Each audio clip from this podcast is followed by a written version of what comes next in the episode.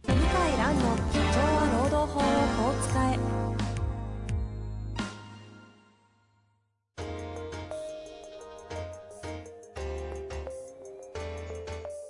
法律の下で展開されるビジネスの世界ポッドキャスト「社長は労働法をこう使えば」弁護士の向井蘭が経営者の立場に立って経営者が知っておくべき労働法の基礎だけでなくビジネスに関する法律の問題を分かりやすく解説しますこんにちは、遠藤和樹です。向井蘭の社長は労働法をこう使え。向井先生、よろしくお願いいたします。はい、よろしくお願いします。さあ、今週も行きたいと思いますが、今日はですね、あ、どうしますなんかありますか質問、もういきなり久々に行きますあ、いいですよ。いきないりいですかゴルフの。話はいいですね。あ、ゴルルフはまだ、はい、あの、そんなにす ぐは。フ ネタがないみたいな。ネタが、ネタそんなにすぐ出ないですね。はいそうなるほど。わかり面ました白い、面白い出来事はなかなか、はい。はいじゃあ、会った時にまたシェアしていただいて、はいお願いしますということで、行きたいと思いますが、はい、えっ、と、今日の、あれですね、社、えっ、と、立ち上げたばっかりの経営者の方からご質問いただいております。いきたいと思います。はい、えー会社の立ち上げ時、社員数も2、3名程度の時、最低限整えるべき労働環境はありますかという、シンプルなご質問いただいてます。まあね、普通はそれどこじゃないですよね。ですね。立ち上げはね、それどころじゃないそでれすよどね。ころじゃないですよね。あーじゃあ、まあスタートアップ逆の、逆に、逆に、このスタートアップで問題が起きるパターンを、から逆算して答えるのがいいかもしれないですね。おー、さすがの切り口ですね。だって法律上こううしたらほ方がいいなんつったらもう誰でも当たり前じゃないですか。ああ、確かに。そうこれは、なるほどね。今まで見てきた中でも、その逆算的に見れるわけですね。成長も見ているわけですし、会社の。そうなんですよ。えー、でも、どのタイミングえ、ちょっと時間軸気になるし、いいっすね。じゃあ、どっか、どっから行きますかまあやっぱりあの問題になることが多いのははい。雇ってみたけどとんでもない人であ言うことも聞かないしあ。あなんか会社に来なくなったりするし どうしたらいいですかっていう、まあ、そういうレベルの話あ。はよくはあいりまはいすはいよねはいはいはい。で、給料こんなにちょっと雇用始払まっった後にね、て、はい。で、給料すごく要求されて、人がいなかったから、何十万も、相場よりもものすごい高いお金あるね。これはありますね。契約しちゃったって、ああ。はい、パターンあるんですよ。ありますね。そう。そう、あるんで、うん。はそう。で、契約、じゃあ契約書がないと、じゃあ全くお手上げかっていうのはそんなこともないんですけど、い。うんうん。やっぱり困るのは、懲戒処分とか、あの人事異動っていうかな、職種転換ができないんですよ。うんうん。うん。就業規則がないと。あ、そういう意味ね。はい、そう。要は、あの、仕事やらしてみたらダメだったと。で、退職勧奨はしたけど断られたと。うん。で、解雇したら訴えるから、あの、やめてくださいねと、首を刺されたと。八方塞がりだ。うんなんじゃそりゃと、解雇できないのかと。で、ネットで調べたらできないと書いてあると。うん。 あの、どすごく日本では難しいと言われてると。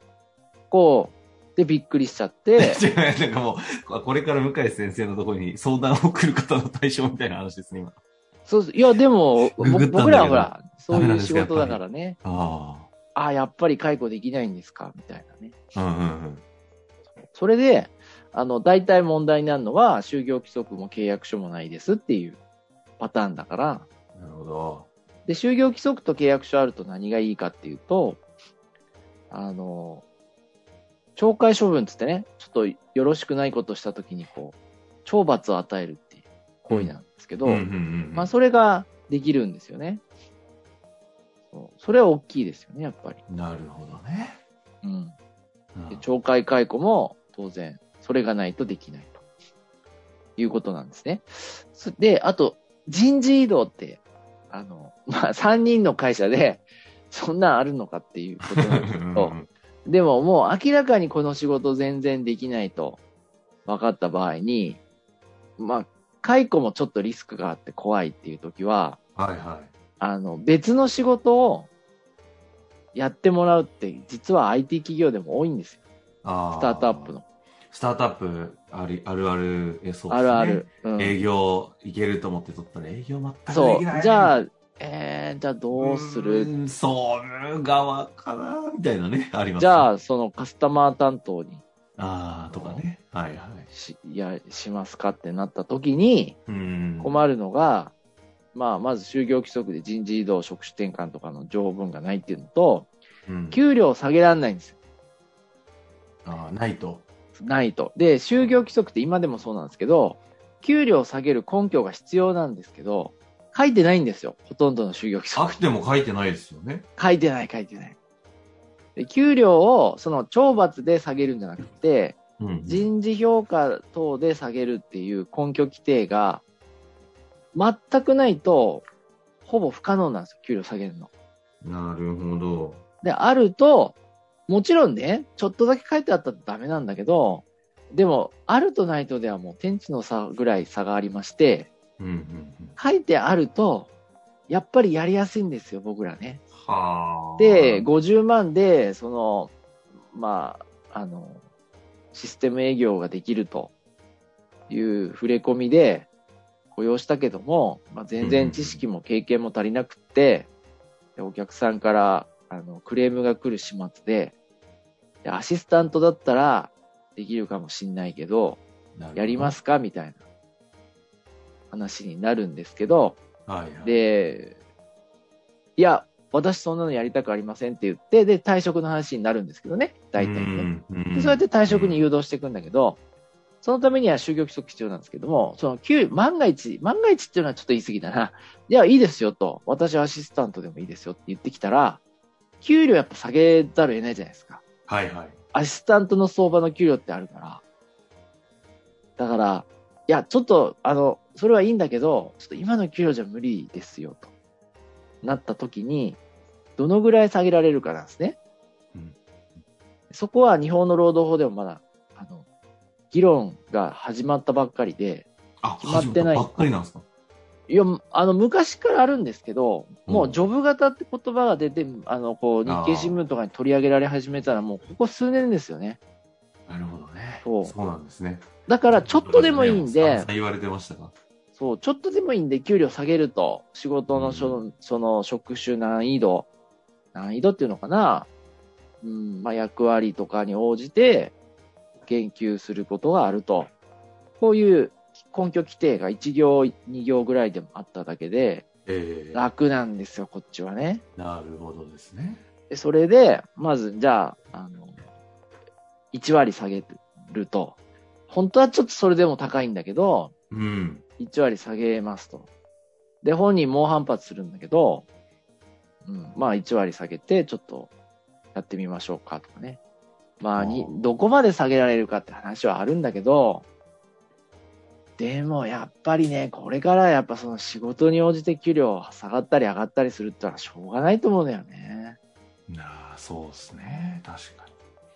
そう。まあでもそう、ポイントとしてはそこの逆算ですね。その、ですね。だ、就業規則、減給付きの減給就業規則と、あと契約、雇用契約書ですね。雇用契約書は、あの、まあ、最悪なくてもいいんですけど、あの、労働条件通知書が雇用契約書はないとダメなんだけど、最悪なくてもいいんですけど、就業規則ないと結構大変ですね。就業規則を本人に、あの、見せてるとか、ちゃんと見れるとこにこう、なんだろう、Google ドライブに置いてあるとか、うんぐらいしてもあると、すごくやりやすいですね。ああ、なんか、久々に、あれですね、新鮮でいいですね。改めて就業規則の話って全然してなかったので。ああ、そうですね。でまあ給与就業、減給付きの、ね人事評価制度が書かれた就業規則と雇用契約書のこのさい、まあ、当たり前にね、言われているツールですが、意外そうとです用意しないこの2つ。そうですね。そう。あーなん、で、あの、ちょっと、なんだかな、就業規則と雇用契約書は、用意。で、今、なんだろうな、えー、いいツールが揃ってますから、うん。だから、自分で作れると思うけどね。ほうほうキテラってまあソフトね、僕も取締役してるんですけど、はいはい。あ、キそうなんですテラかは、うん、まあスタートアップの会社にね、そんな、キテラ契約は無理かもしれないけど、でも、まあ、スタートアップの会社で自分で作るんだったら、ぴったりですけどね、ゼロから作って管理するのにね。